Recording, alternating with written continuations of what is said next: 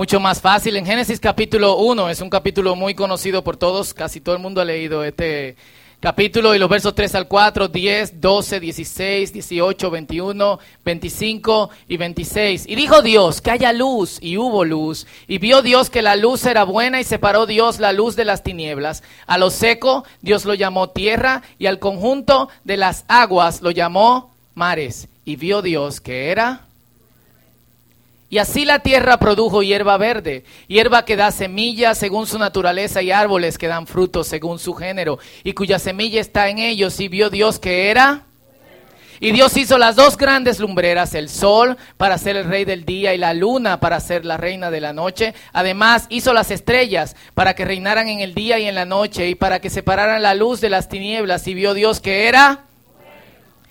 Dios creó entonces los grandes monstruos marinos y todo ser vivo que repta y que las aguas produjeron según su género y todo animal alado según su especie y vio Dios que era. Y Dios hizo animales terrestres según su género y ganado según su género y todo animal que repta sobre la tierra según su especie y vio Dios que era.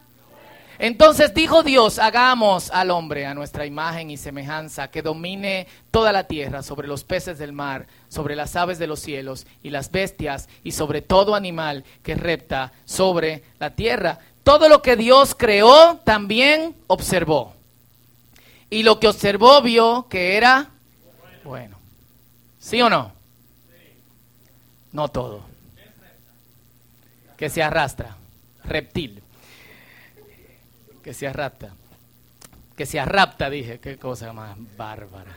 Todo lo que creó, creó, también observó y vio Dios que era bueno, pero no todo lo que Dios vio pensó que era bueno. En el capítulo 2, Génesis capítulo 2, versículo 18, después dijo el Señor, no es bueno que el hombre esté solo.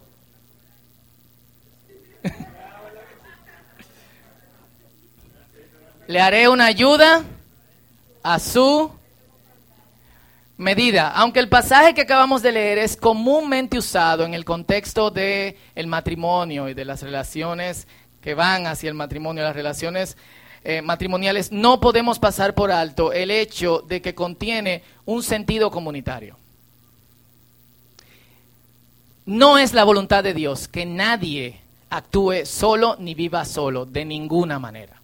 Y eso va más allá del matrimonio. No quiero distorsionar la idea del matrimonio. El matrimonio es entre un hombre y una mujer. Eso es lo que nosotros creemos. Dios creó a cada especie según su género. Pero al mismo tiempo, yo no quiero que la no quiero que, eh, eh, que, nosotros sigamos pensando como iglesia que la mentalidad que abunda en el mundo actual y me da pena que nuestro país está cambiando en esa dirección más y más, una, una eh, mentalidad individualista. No me importa lo que lo que pase con, con, el otro, lo único que me importa es lo que pase conmigo. Si te embromate, te embromate. A mí, si yo estoy bien, estoy bien. Así que bye bye.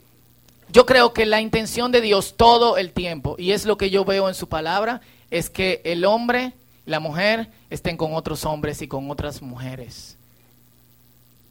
Y que esa interacción los haga crecer al mismo tiempo como personas. Muchos dicen, y yo he escuchado esto muchas veces, que pueden ser cristianos sin la iglesia.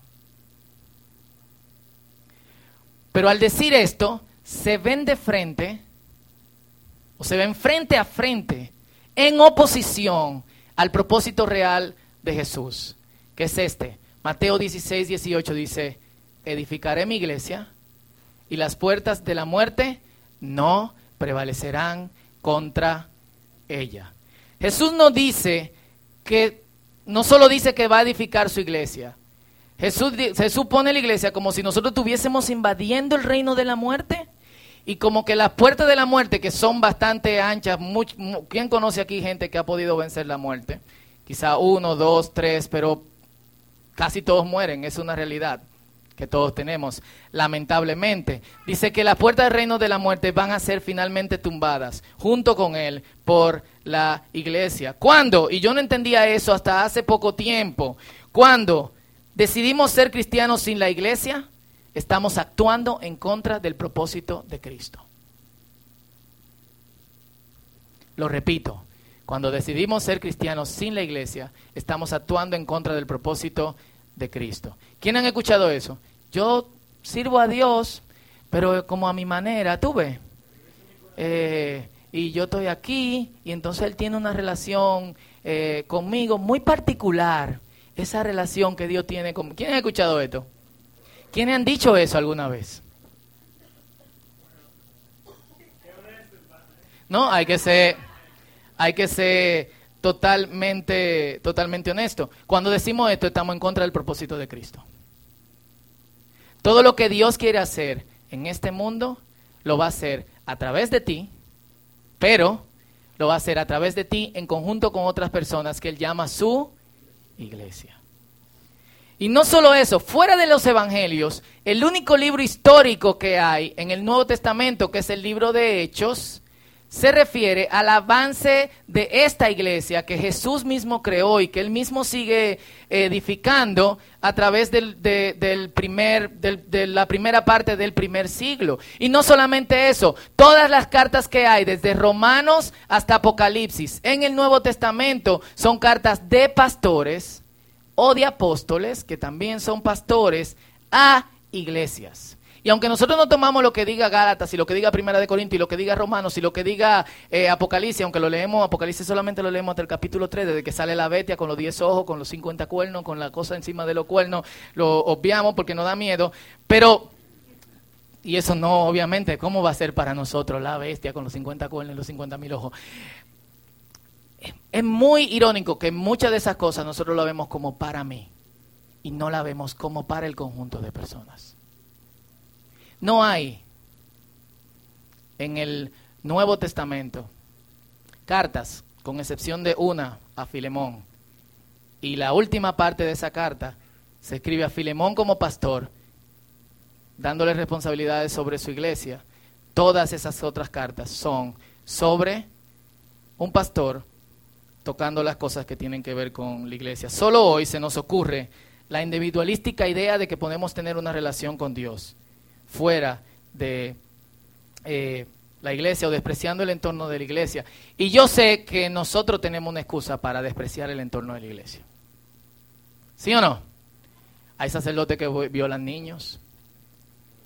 Hay pastores ladrones.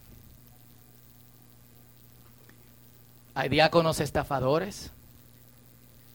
Aquí, de este entorno del círculo, hay gente que se han ido porque yo lo he decepcionado o porque otra persona lo ha decepcionado. A mí me han decepcionado, pero yo no tengo para dónde ir, así que tengo que quedarme. Aquí yo le digo, Señor, me voy. Si te vas, ya sabes. Ok. y Dios tiene los juegos como un poco pesados por su tamaño. Eh, aún así, Dios quiere seguir edificando su iglesia y ese es su propósito. Yo estuve mucho tiempo enojado con la iglesia, por sus imperfecciones, porque en muchos casos abandonó su misión, porque en algunos casos es escandaloso, pero a punto de abandonar la iglesia yo me di cuenta de varias cosas. La primera cosa de la que yo me di cuenta es que, aunque yo soy la iglesia, la iglesia no se trata de mí. Y lo repito, porque muchos piensan así. Aunque yo soy la iglesia, la iglesia no se trata de mí, ni de lo que va a pasar conmigo. La iglesia se trata de lo que Dios está haciendo conmigo y de lo que Dios va a hacer a través de nosotros. Y es muy lamentable que pocos pensamos lo que Dios puede hacer a través de nosotros en este maldito mundo, como yo le llamo, que va a ser bendito por el Señor. ¿Cuánto dicen amén? Dos, no todas las expresiones que andan por ahí de iglesia son iglesia. Antes yo cometía el error de que cuando yo veía iglesias con muchísimos errores bíblicos, pero con un poquito de, de de, eh, eh, con un poco de, de, ¿cómo se puede decir eso? Digamos, 70% errónea, pero 30% correcta. Yo le decía a la gente que se congregaba en esos sitios, wow, qué ah, pero eh, perfecto, qué bueno que estás ahí, Dios te bendiga y que sigas avanzando. Pero yo me di cuenta que en muchos espacios que se hacen llamar iglesia hacen más daño que beneficio. Y aunque las personas terminan aparentemente cambiando, lo que hacen en ellos es horrible. No tenemos tiempo para explicarle todas esas cosas que tenemos que hablar, que, que, pasan en esos lugares. Si usted quiere, hable conmigo y yo le puedo contar dos o tres historias. Y eso me dio alivio porque yo puedo decir, mirando la palabra de Dios y obviamente viendo la palabra de Dios con mucha coherencia, yo te puedo decir qué son y cuáles son iglesias y cuáles no son iglesias. Y tercero, también me dio un punto de acción. La mejor forma de mostrar que una iglesia es posible es que nosotros seamos la iglesia. No hay otra forma. La mejor forma de mostrar que una iglesia es posible y que hay iglesias que no son iglesia no es saliéndome del entorno de la iglesia y diciendo yo puedo tener una relación de con Dios solo, sino es ubicando a otros creyentes con quien yo pueda tener una vida que emule de alguna otra forma el reino del Señor. Me explico. Nosotros vemos noticias. Y el otro día yo me preguntaba, wow, cuando yo era chiquito, para mí las noticias eran tan aburridas, pero ahora yo me siento, pongo CNN o pongo un noticiario de aquí, leo el periódico en la mañana y todo lo demás. Muchas veces le quitamos los muñequitos a Benjamín para ver una, una noticia. ¿Y qué tienen las noticias? Cosas excesivamente negativas. Un día yo estoy llevando a Benjamín al colegio y Benjamín me dice, papá, yo estoy preocupado. Y yo, ¿qué pasa, mi amor? Yo no quiero que nos convirtamos en noticia. Y yo, ¿cómo así, mi amor? Es que en la noticia a la gente le pasa cosas malas. Y todo el que sale en la noticia es porque le pasó algo malo. Y yo no quiero que a nosotros nos pase algo malo y que por eso tengamos que salir en televisión. Y, eso me dejó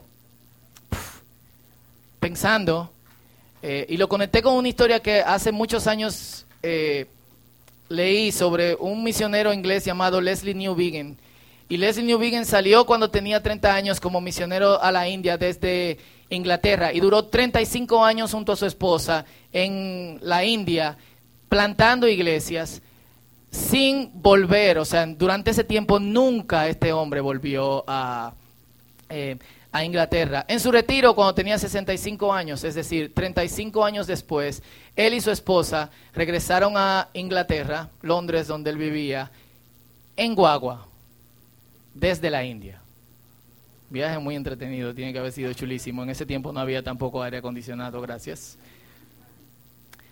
Tan solo para descubrir que en 35 años, la iglesia que lo había enviado había desaparecido.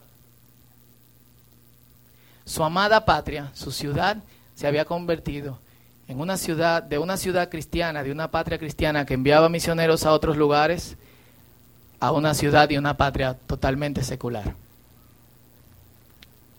Las iglesias estaban cerrando, de hecho todavía en el día de hoy, eh, los que han visitado Londres o ciudades en Canadá, hay iglesias que están desapareciendo y que están cerrando y le están comprando discotecas, bares eh, o gente que hace eventos para hacer sus eh, conciertos. ¿Qué se puede hacer? Este hombre pensó. ¿Cuánto ha cambiado en 35 años? ¿Qué pasó? Él tenía una opción, volver a la India. Yo creo que lo pensó porque había que volver en Guagua. y él dijo, mi amor, volvemos. No, no tomó como seis meses, tranquilo. Y esto fue lo que él dijo, porque era un hombre conocedor del Evangelio y su poder. ¿Cómo esta extraña historia de Dios que se hizo hombre, de un Salvador crucificado, de la resurrección y de una nueva creación, se hace creíble para aquellos cuyo entrenamiento mental los ha condicionado a creer que el mundo real es el mundo que puede ser satisfactoriamente explicado y manejado sin la idea de Dios. Es decir, ¿cómo podemos convencer a la gente de la locura de que Dios hizo hombre. Está loco eso. Y de que alguien que lo crucificaron nos salvó. Y de que ese que murió resucitó y todavía vive. ¿Cómo podemos hacer creíble esto a gente que no cree que Dios es posible? Y esto fue lo que este hombre dijo. Conozco solo una respuesta a esa pregunta. Hay solo una hermenéutica del Evangelio. Congregaciones que lo crean lo vivan y lo practiquen. El mensaje de Jesús es poderosísimo. Y de hecho, ¿cuándo dicen amén esa frase? Por el amor de Dios.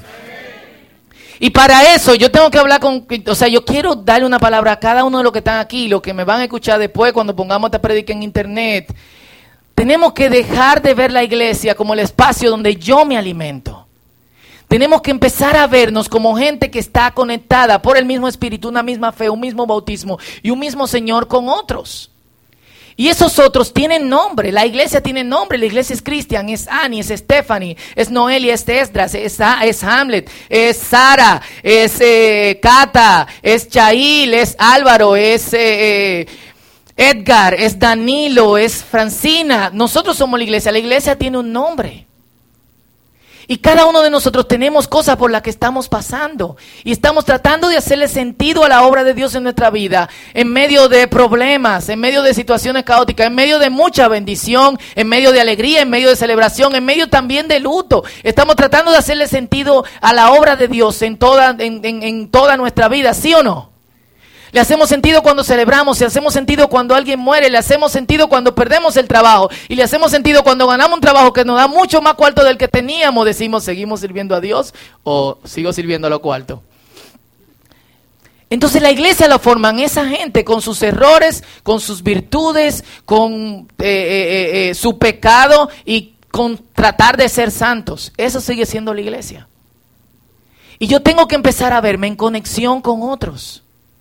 Y tengo que hacer de alguna otra manera ese esfuerzo, porque eso es lo que va a hacer esto posible. Señores, vivimos en un país donde la situación, no tenemos que mirar afuera en el mundo. Vivimos en un país donde la situación parece ir de mal en... ¿Cuál es la solución para eso?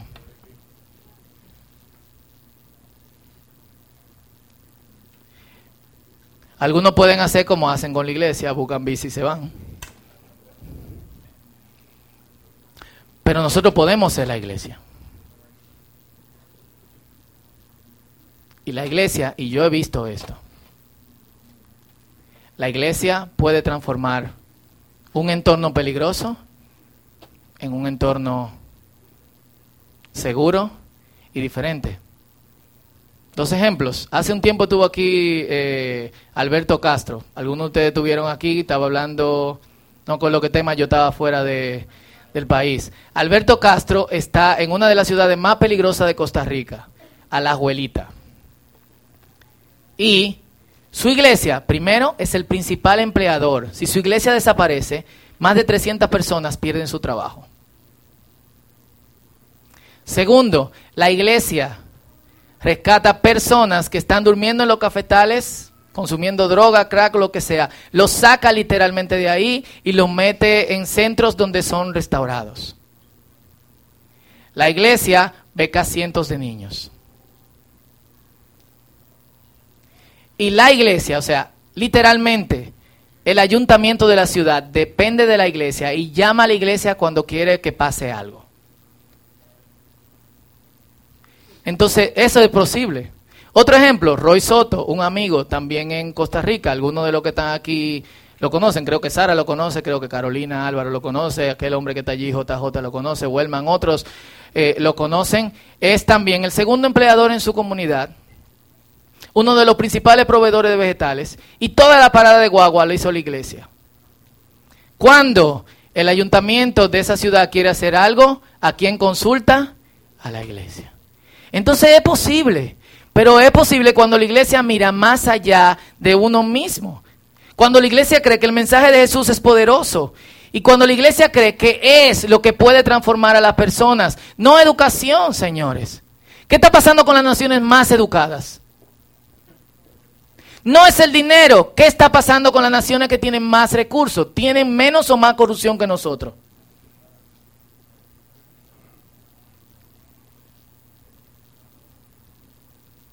Puede nombrar cualquier bienestar político, económico, filosófico, educacional, todo ha fallado. Yo creo firmemente al día de hoy, no solamente por lo que dice la palabra, sino por lo que la experiencia de vida me ha dado, que otro mundo es posible cuando la iglesia se arropa con el evangelio, interactúa unos con otros y dice, vamos a cambiar esto que está aquí.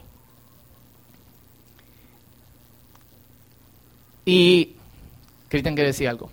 Eh, recientemente yo vi en internet una de esas gráficas que sitios que, que tienen mayor cantidad de problemas. Esta es una comparación entre la cantidad de problemas y pobreza eh, con la cantidad de fe. Y los sitios que más fe tienen son los sitios más pobres del mundo. Pero al mismo tiempo, eh, una parte que no dice el estudio es que esos sitios que son más pobres en el mundo, aún siendo más pobres, son de los sitios donde la gente son más amables y tienen mejor corazón. Abre el micrófono para que todo el mundo lo oiga. Aquí hablamos, lo que nos visitan, entonces nosotros lo hacemos siempre, así que lo siento. Recientemente yo vi un estudio en internet de, no di que una lectura grandísima, sino una de esas gráficas, y decía que era una comparación entre los lugares que menos dinero tienen en el mundo y los lugares que más fe tienen. Entonces, los coincidencialmente, los lugares donde más fe había y más eh, prevalecía la iglesia eran los sitios más pobres del mundo. Pero ¿qué pasa? Que este estudio no mencionaba que igualmente esos lugares más pobres del mundo son de los sitios donde está la mejor gente, donde tienen mayor corazón, donde hay más alegría y donde hay un mejor espíritu en general. Porque, por ejemplo, en Estados Unidos, en Japón, en, incluso en Alemania, que, es el país de mi papá, eh, son de los sitios que más dinero tienen ahora mismo, pero eh, la calidad de vida, la calidad de la gente en sí, no se compara en nada a la calidad de la gente de, de nuestros países, de, los países latinoamericanos. O sea, el corazón, el que una gente te pueda decir, hey, tú no tienes que comer, ven, toma, toma la mitad de lo mío. Todo ese tipo de cosas nada más se ven en estos sitios. Amén. Así, la iglesia pertenece a Jesús. Si somos la iglesia, pertenecemos a Cristo. Y si pertenecemos a Cristo, tenemos que hacer el trabajo que Cristo nos ha mandado. Y yo me hago una pregunta, círculo, ¿por qué Dios nos ha sostenido hasta este momento? ¿Por qué no desaparecimos en el momento, en nuestro momento más crítico? Nosotros hemos chocado literalmente fondo. Y vuelvo a la historia de Benjamín. No todo es malas noticias. Hay buenas noticias. Y esas buenas noticias son el Evangelio. Yo creo que el Evangelio no es solamente buena noticia, sino que es la buena noticia. Y es la única buena noticia que trasciende. Entonces, mira a tu alrededor. ¿En serio? Mira. Nadie está mirando. es a su alrededor, no a los lados. Miren a su alrededor. ¿Qué hay aquí? Gente. ¿Qué hace la gente? ¿Eh? De todo. De todo. Pero esa gente de la iglesia, estamos mirando alrededor de nosotros gente imperfecta, pero que quiere de alguna otra manera conectarse más con Dios. Y eso es lo que nosotros queremos hacer. Y yo creo que vamos a ser más efectivos si de verdad aprendemos y conocemos mejor el Evangelio. Es una tarea que tiene que estar en conjunto, desde el liderazgo hacia los demás y después todos juntos. Pero no solamente eso, si nosotros vivimos el Evangelio. Y yo creo que todo esto inicia con una oración que tiene que, convertirse en, en acción. Y yo quiero que oremos unos por otros. Y antes de que entremos a la adolescencia y después a la juventud y nos volvamos aburridos, eh, yo quiero que, y si la gente de servicio me ayuda, que nosotros oremos juntos, no solo hoy, sino el reto de este mes, por dos cosas. Uno, ¿qué tú piensas que te haría mejor como iglesia individualmente? Quizá puede ser que entienda mejor los problemas de los demás, que me conecte mejor con otros, que entienda mejor el Evangelio, pero al mismo tiempo, ¿qué tú deseas para el círculo como iglesia? Y la gente de servicio va a pasar un avión, que no lo desarmen porque lo vamos a volar, y un lápiz. Los lápices creo que no van a ser suficientes, pero ustedes lo... Eh, lo comparten. Y en el avión, aquí abajo, se lo hicimos para no perder mucho tiempo, y algunos ya no hacen aviones, la gente juegan con PlayStation y vaina. De un lado te va a escribir cómo, cómo tú quieres que otro oren por ti para que tú seas mejor iglesia. Y del otro lado tú vas a escribir qué tú quieres para el círculo en esta nueva etapa a la que vamos. Y al final, esto es lo que nosotros vamos a hacer al final. Usted va a tirar el avión al otro lado. Y usted va a agarrar el avión que le caiga y la otra persona a la que le caiga su avión va a orar por usted. ¿Es divertido? Esto va a estar loquísimo aquí. De un lado o en una ala, ¿cómo tú, cómo tú te haces parte de la iglesia que realmente Dios quiere? ¿Qué te falta? ¿Qué tú necesitas? Pon tu nombre. ¿Me atienden? Y del otro lado, ¿qué tú deseas para el círculo? Perfecto. ¿Eh? Estos aviones están mejor de lo que yo pensaba.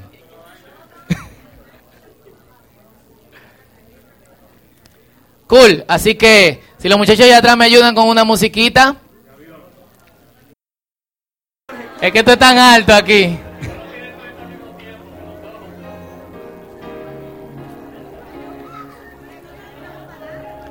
Viene. Hay gente que me están apuntando a mí.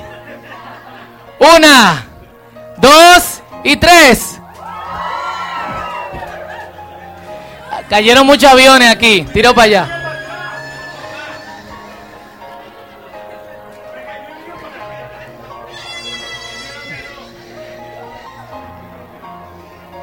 Mira, vuelve.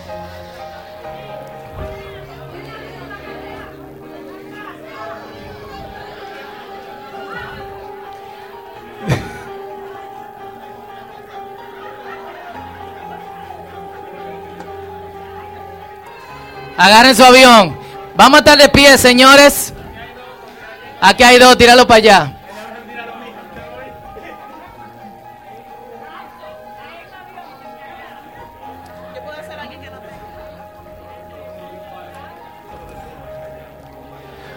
¿Todo el mundo tiene su avión? No. ¿A quién le falta? Levanten su mano, miren. Falta uno para allá. Tíralo, dáselo a, a Hans. Vamos a orar. Esta es una oración que ustedes van a hacer hoy, mañana, pasado, el jueves, el viernes, el sábado. Abre el avión, péguenlo en la nevera, pónganlo en su carro. Vamos a orar unos por otros como iglesia y vamos a orar por el círculo como iglesia. Y lo que yo dije hoy, a pesar de sencillo, tiene suma importancia en este momento en que nosotros nos estamos mudando. Nosotros tenemos dos opciones ser la iglesia evangélica de la esquina o que las praderas y el millón cuenten su historia en antes de que el círculo predicara el evangelio de Cristo y después de que el círculo predicara el evangelio del, de Cristo. Y esto es importante de predicar el evangelio del círculo porque no se trata de Cristo, porque no se trata del círculo, sino que se trata de quién? Del Señor. Y todos tenemos un papel en eso. Amén. Muy pocas personas me preguntan, ¿cómo está la construcción? ¿En qué estamos? Muy pocas personas han pasado, de hecho, y se paran y entran. Ahí inicia nuestro interés. Eh, llévele agua a los a albañiles, llévele un locro una comidita. No le lleve sándwich porque le van a decir, ¿qué es esto? Eh, Vayan, grupos, tres, cuatro, cinco, vamos a orar ahí, vamos a una cadena de oración en la sala de cinco o diez minutos y después vuelva a su tiempo de trabajo, puede ser antes, puede después.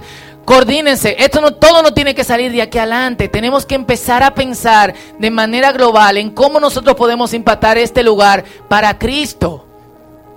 El sentido de nosotros como iglesia no debe ser solamente venir y sentarnos los domingos y volver a la vida real. Porque nuestra relación con Dios es nuestra vida real. Y todo lo demás tiene que fluir desde ahí. Jesús dijo, yo edificaré mi iglesia. Si ese es el propósito de Cristo, ¿cómo yo puedo estar conectado con Cristo en su propósito?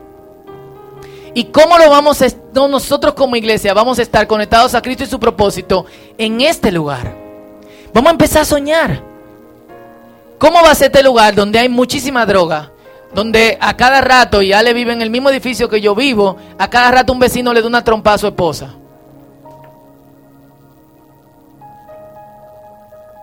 ¿Cómo nosotros vamos a hacer iglesia en este lugar donde las adolescentes salen embarazadas?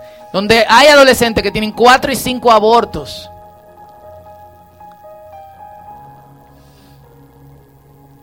¿Cómo yo voy a hacer iglesia en este lugar donde algunos son ricos, pero son pobres?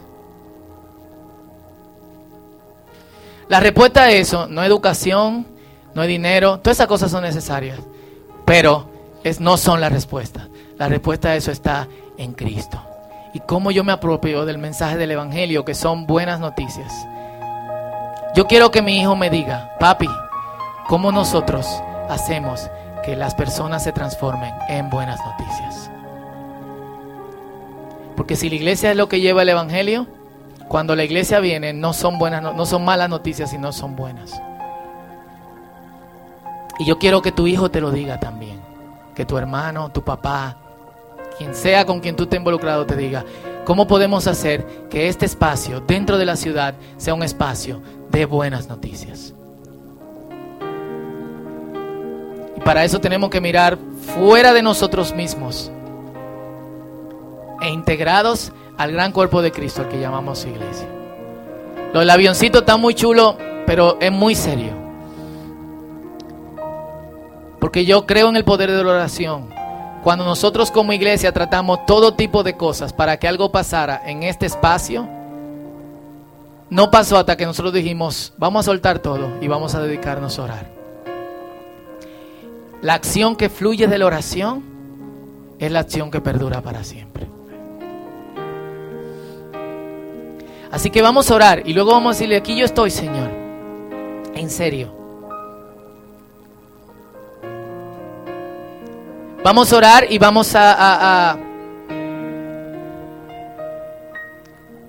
a pensar cómo hay buenas noticias para una jovencita que ha abortado varias veces que probablemente salga embarazada otra vez. ¿Qué tú le vas a decir? ¿Que no abortes? Yo creo que la respuesta es mucho más que eso. Para el joven o la persona adulta que está consumida en las drogas. Para la persona adinerada que lo tiene absolutamente todo pero se está hundiendo emocionalmente.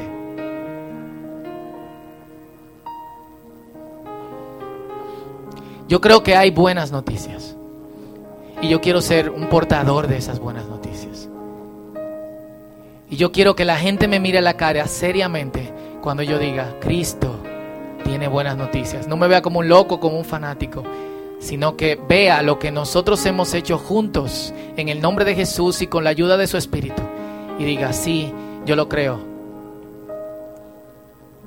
Porque la iglesia que está allí no es la iglesia de la esquina sino una iglesia que encarne el Evangelio. Así que preséntate tú mismo al Señor. Otros orarán por ti durante esta semana. Y dile, Señor, yo quiero colaborar en tu obra. Yo quiero entender tus buenas noticias. Y yo quiero adueñarme de eso profundamente.